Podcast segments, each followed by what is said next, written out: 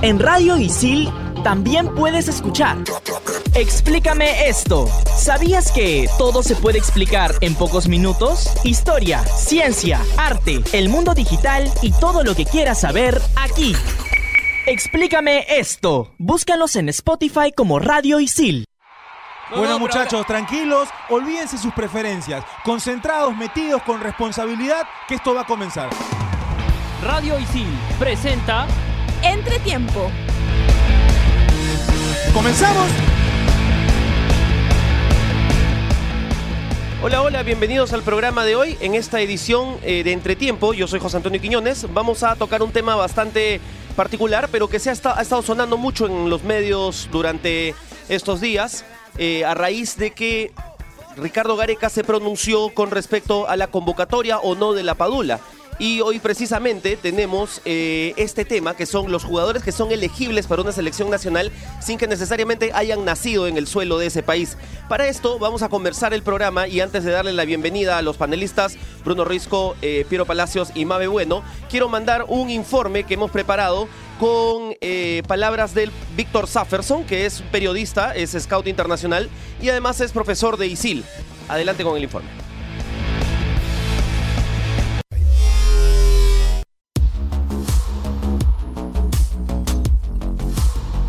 El caso de Gianluca Lapadula es así. Él apareció en el radar de la Federación Peruana de Fútbol en diciembre del 2015. Un periodista colombiano, Juan Arango, que en ese momento trabajaba en ESPN Miami, eh, a través del Twitter, yo tenía contacto con él. eh, me avisa que había un eh, futbolista que estaba destacando en Pescara y que él tenía la información de que tenía origen peruano. Ese domingo de diciembre, 15 de diciembre, yo estaba viendo por trabajo de scouting full chileno. Entonces apenas me enteré del dato, me contacté con, con gente en Italia y felizmente ellos tuvieron acceso a la información y me confirmaron que este futbolista le decían en las transmisiones en italiano de la Serie B Il Peruviano. Entonces yo de inmediato eh, me contacté con, con el chino Rivera, que en ese tiempo era técnico de la Sub-20 de Perú, para eh, preguntarle si es que estaba en el radar de Ricardo Vareca o de Juan Carlos Oblitas, que también obviamente tiene que saber del tema. Y Víctor Rivera me dijo que no, entonces ya se hizo, se hizo público, se hizo mediático, Gareca como corresponde lo fue a buscar a, a Italia. Y bueno, le hizo la propuesta de invitarlo a la Copa América, ¿no? porque la fecha doble de marzo era demasiado pronto. El tema es que la Paula en ese momento ya estaba en su mejor momento, goleador de la Serie B, está a punto de, de ascender con, con Pescara. Y lo lógico era que en ese momento eh, elige Italia para que, eh, digamos, tener más opciones de llegar al Mundial, ¿no? Él nunca antes había eh, defendido una selección juvenil, nunca fue considerado, se formó en Juventus y la oportunidad de su vida era ir del Pescara al Milan, tal cual sucedió. En este caso la decisión de la Padula fue comprensible porque, bueno, era la oportunidad de su vida para jugar un equipo grande de Italia, luego de haberse en Juventus.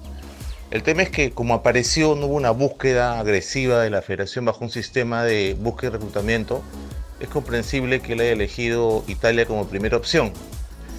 Tengo entendido que nunca descartó Perú, porque nunca se sabe, ¿no? Teniendo la opción de jugar por Perú también. Entonces, eh, lo que el error en todo ese tiempo ha sido la, la falta de seguimiento. Siempre hay que seguir un jugador para convencerlo, persuadirlo, hacer una propuesta deportiva y comercial. Eso se suele hacer en el mundo hace por lo menos 15 años. ¿Qué es lo que tiene que ocurrir a partir de ahora? La Padula, a través de su agente, ya ha dicho que espera que lo llamen, ¿no? que, que todo puede suceder respecto a su situación internacional con, con Perú o con Italia. Y bueno, aparentemente eh, Gareca lo podría considerar para la Copa América, ¿no? Eliminatorias muy pronto. ¿Y qué es lo que tiene que ocurrir? Que la Padula, por su cuenta, es personal, gestione en Italia o en Perú su inscripción en el consulado y luego gestione el, DNI, por supuesto el pasaporte peruano. Luego de ello, tiene que dirigirse a la FIFA para hacer el One Time Switch, que es el cambio de asociación. Eh, tiene que renunciar a ser internacional por Italia, estar, eh, mostrar disposición a defender a la selección peruana y toda la documentación respecto a su única participación en un amistoso eh, Italia con San Marino, en, en el que una vez hizo tres goles. Eso es lo que tiene que hacer. El trámite ante la FIFA debe demorar de mes a mes y medio aproximadamente. Ahora, ¿por qué motivo tanta insistencia por un futbolista como la Padula? Eh, la selección peruana no le sobran delanteros de nivel, no tiene un solo delantero en las ligas top de Europa. La Padula juega en Leche y ya tiene siete goles. Y hay otros casos en Sudamérica. Eh, César Farías, cuando era técnico de Venezuela, se reunió dos tres veces con Amorevieta, el español, para que juegue por Venezuela. Eh, no aceptó las dos primeras y a la tercera eh, Farías le aseguró la titularidad. El resultado, entre otros, fue que por primera vez en la historia de eliminatorias, eh, Venezuela le ganó a Argentina con gol de cabeza a Morevieta. ¿ok? Y el otro caso, también muy conocido en el medio peruano, es el de Juan Manuel Iturbe, un argentino de padres paraguayos que se negó por años a ser seleccionado eh, por Paraguay y finalmente convencido por Ramón Díaz eh, aceptó el jugar y bueno, es considerado de manera frecuente. Eso es lo que le puedo contar respecto a la Padula, es un caso abierto, y sobre Amorevieta que pasó de España a Venezuela y sobre Iturbe que pasó de Argentina a Paraguay. Un abrazo.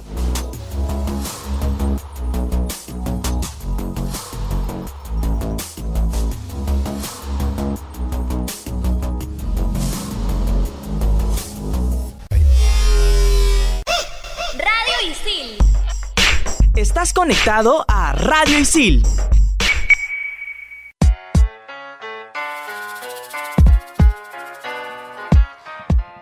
Para volver con el panel que tenemos hoy, quería hacerles una pregunta eh, al aire y eh, la compartimos entre nosotros. Para ustedes, la Padula es de la selección, lo necesita la selección, debe jugar con la blanquirroja. ¿Qué opina Bruno?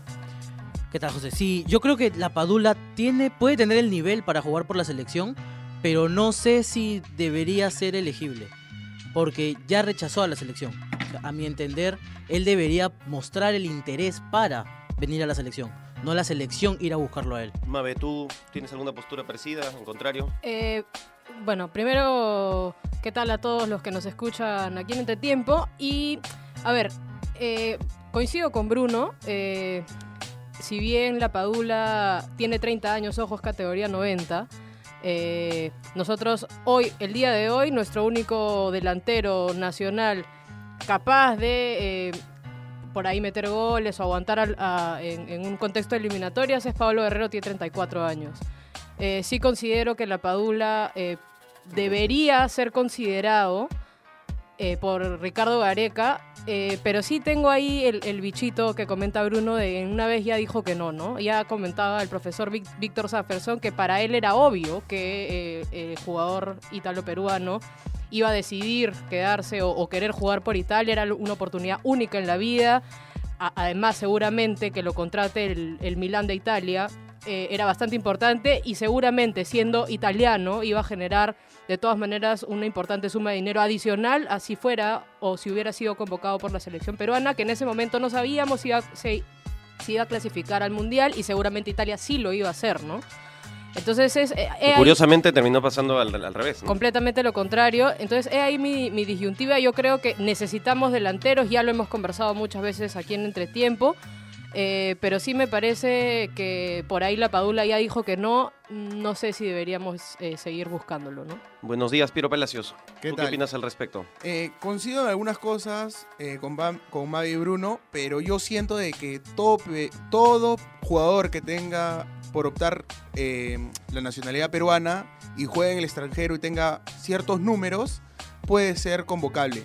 Obviamente te queda el bicho de que un jugador le haya dicho que no a la selección en, prim- en primera instancia, pero a ver, también tienes que ver ciertas cosas de que es un jugador que las raíces eh, peruanas es- están en sí, porque la madre es peruana, le inculcó la, la cultura de cierto país, pero también uno opta por el país donde se crió, ¿no?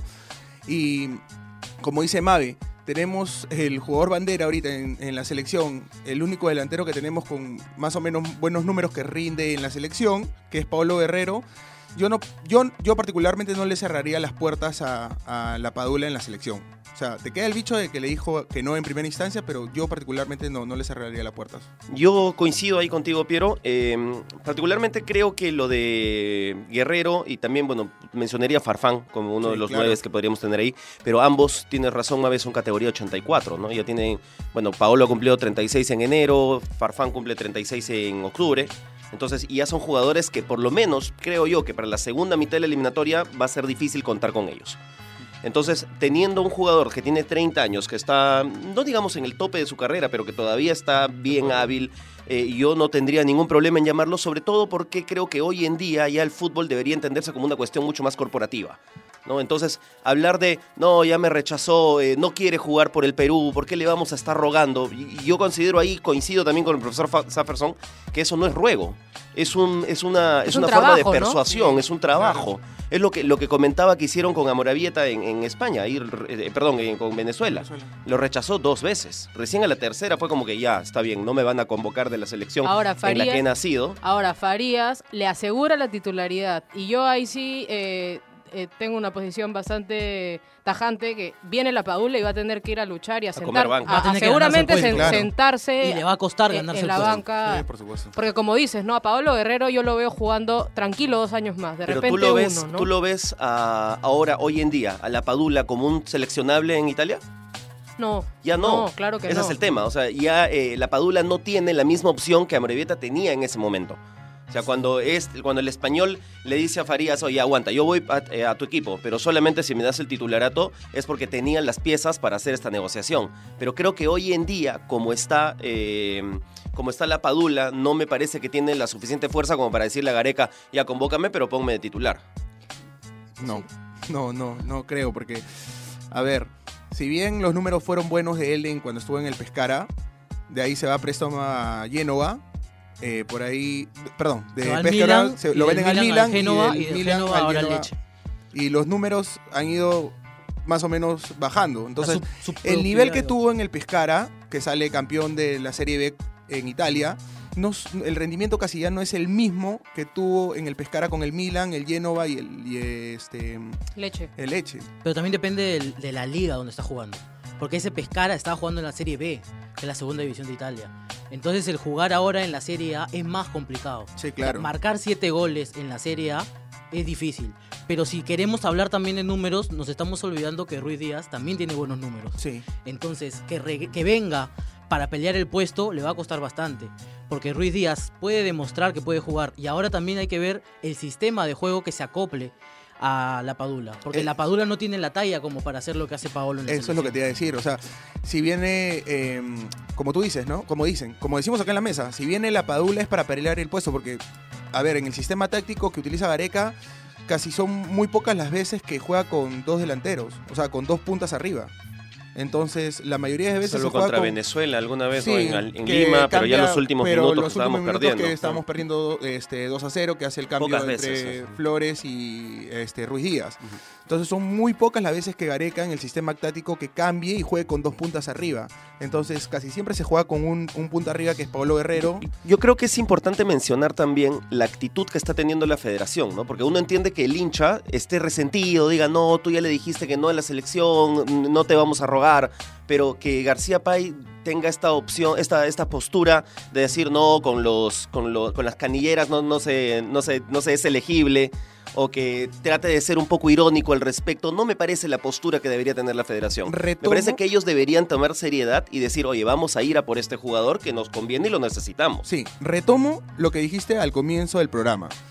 Eh, a ver, eh, hoy en día el fútbol es un negocio. O sea, no hay que engañarnos, no hay que mentirnos. El fútbol es un negocio, así como tú puedes trabajar en una cadena de supermercados, puedes trabajar en, no sé, en una empresa, eh, una constructora X, y tú quieres, y te ofrecen un trabajo en otra constructora con una mejor paga, te vas a ir. El fútbol hoy en día es así. Los jugadores viven de esto, es su profesión. Así no nos guste y nosotros, los hinchas, lo vean con el corazón. El futbolista también lo tiene que ver como un negocio, porque es así. Entonces, si en su momento él se quiso ir a Italia porque para él era más beneficioso, era, no sé, más eh, rentable, sostenible en su momento, y optó por eso, era lo mejor para él en su carrera. Hoy en día, a ver, ya como decíamos, no creo que sea elegible para Italia y le queda la opción de Perú, ¿por qué no? No, Claro. no veo que sea una mala opción. Vamos eh, con el baúl del chino de hoy, que es nuestra sección de efemérides del programa. Y al regresar vamos a ver algunos nombrecitos también que podrían encajar dentro de este tema, ¿de acuerdo?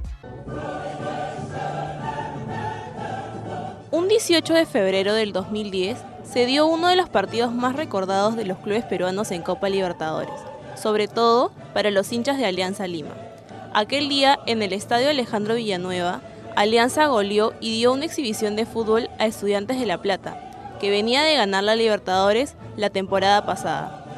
Wilmer Aguirre fue la figura del encuentro, marcando tres goles y dando una asistencia para el gol de José Carlos Fernández.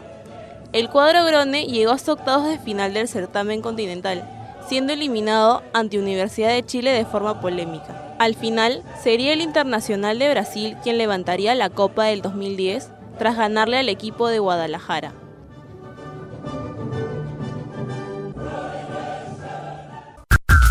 Estás conectado a Radio Isil.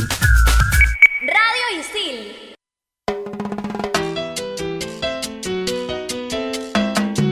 Para cerrar el tema, tenemos algunos jugadores peruanos también que tienen la misma condición que la Padula. Eh, ¿Me comentabas de unos, Bruno? Sí, este, tenemos por ejemplo Jason Martínez, que juega en el Fuenlabrada de España, que tiene 25 años. Tiene la talla que yo creo podría servirnos para jugar de, ¿De qué delantero. juega? Ah, Juega de delantero. delantero. Mide metro ochenta. Y en el, en el Fuenlabrada, en los partidos que se han podido ver, es un 9 que aguanta bastante la pelota y le gusta el roce. Lleva 12 partidos jugados esta temporada y ha metido 7 goles. Mabe, tú tienes uno también, me parece. Así es, Pierda Silva, 21 años, todavía tiene bastante carrera por delante y juega en Estados Unidos, ha jugado en la sub 15, 17, 18 y 19 de Hay Estados Unidos. Hay que señalar que estos jugadores no tienen DNI, no es el caso, por ejemplo, de los que nacieron en Venezuela, como Ascuez o Manco, que fueron Exacto. seleccionados, pero porque ya tenían un DNI y habían vivido acá. ¿Algún caso más? Pasamos. Vamos entonces a hablar de la fecha 3 del torneo Apertura. Esta semana hubieron resultados entre los más importantes. Universitario ganó 3 a 1 de visita al Carlos Stein. Alianza Lima pudo ganar 1 a 0 al Atlético Grau en Matute. Cristal perdió en, eh, en Arequipa contra Melgar. Eh, y eh, hubo un caso bastante particular que fue el partido de la San Martín Alianza Universidad, en que hubieron palabras muy fuertes de Álvaro Barco con respecto al arbitraje. Tenemos, las, tenemos los audios.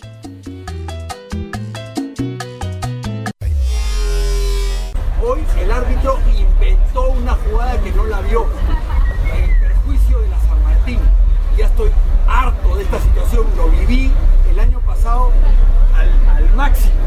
Tuvimos que luchar contra la adversidad, tuvimos que luchar contra todo. Yo agradezco porque, porque el periodismo se comprometió. Y es lo único que vamos a hacer, denunciarlo, denunciarlo, porque árbitros de esa categoría, árbitros de- de esa de ese nivel no pueden estar en primera división simplemente. No sé por qué los convocan. No sé cómo es posible que cobre algo que no existe. Ni siquiera el mismo jugador se sorprende. Es lo único que quiero decir, es lo único que voy a poder hacer y lo voy a hacer siempre porque ya estoy harto de esta competencia desleal que existe.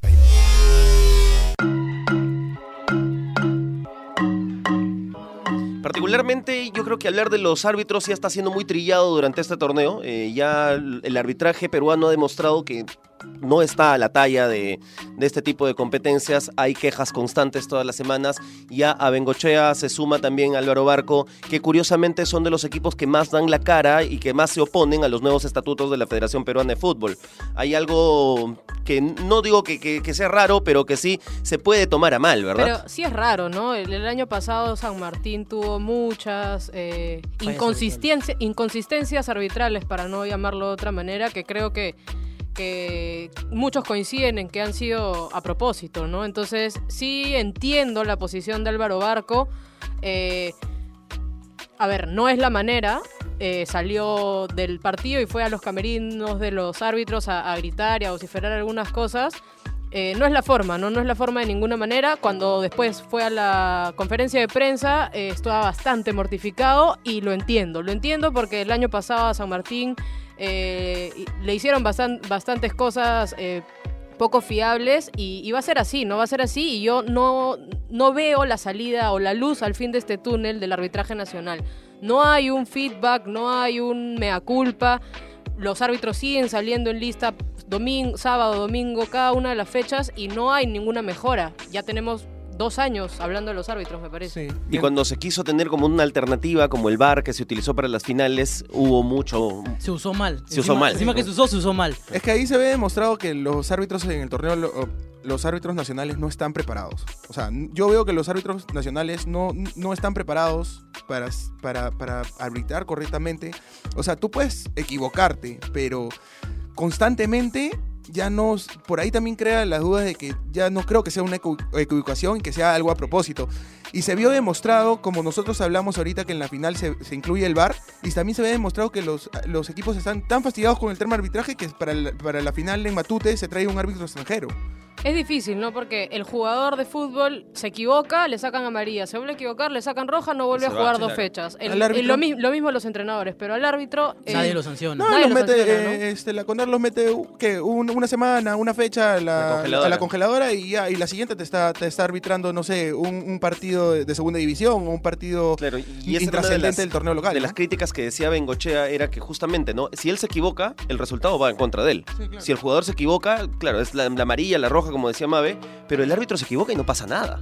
Claro, pero también hay que ver un poco el, el criterio del árbitro porque en el partido de entre Melgar y Cristal expulsa a Fuentes porque le mete un codazo al jugador de- a un jugador de Cristal. Y después, a los minutos después, Sandoval, Sandoval hace lo mismo. lo mismo. Y lo no- mismo con el jalón, ¿no? El jalón con el que expulsan al Chaca Arias, que bueno, es- lo toma un poquito, pero es- resuelve Perfecto. que es la segunda amarilla, lo bota. Lo mismo ocurre en el área contraria cuando Rey Sandoval empieza a despegar. Lo coge el defensa de Melgar, lo jala Y solo cobran la falta. No Exacto. Y cobran son faltas de criterio, y son faltas de criterio que puedes com- puedes cometerlas entre partidos, se acepta, pero el mismo partido las mismas faltas no puedes sancionar de una manera a un club y de diferente De manera, manera, a otro. O sea, no, no, no mides con la misma vara a los dos. Ahora, Y- sigo, sigo pensando que es un tema de incapacidad más que de, Sí. más que de mala fe, ¿no? Bueno, lamentablemente el tiempo esta semana se nos ha ido en hablar de los árbitros. Hubiéramos querido poder desarrollar un poco más los resultados. Igualmente se los dijimos. Otro resultado importante me parece el empate de Municipal que fue de visita con un equipo bastante joven. Tres partidos empatados, ¿no? Así es. Y eh, lo que sigue a continuación es la agenda para la, semana- para la próxima fecha.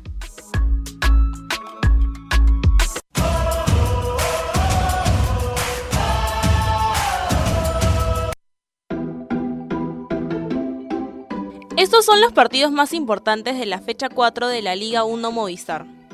El viernes 21 de febrero, Binacional inicia la jornada enfrentándose a UTC a las 3 de la tarde.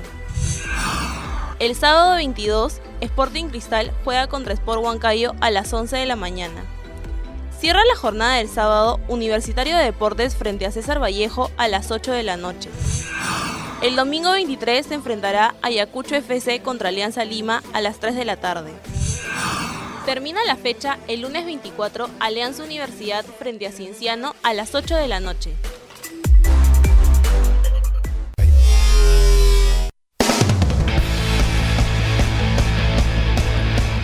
Bueno, muchas gracias. Esto ha sido Entretiempo. Nos vemos la próxima.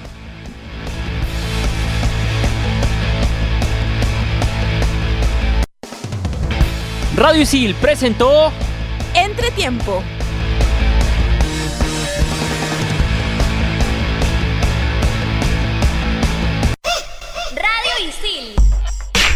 Estás conectado a Radio Isil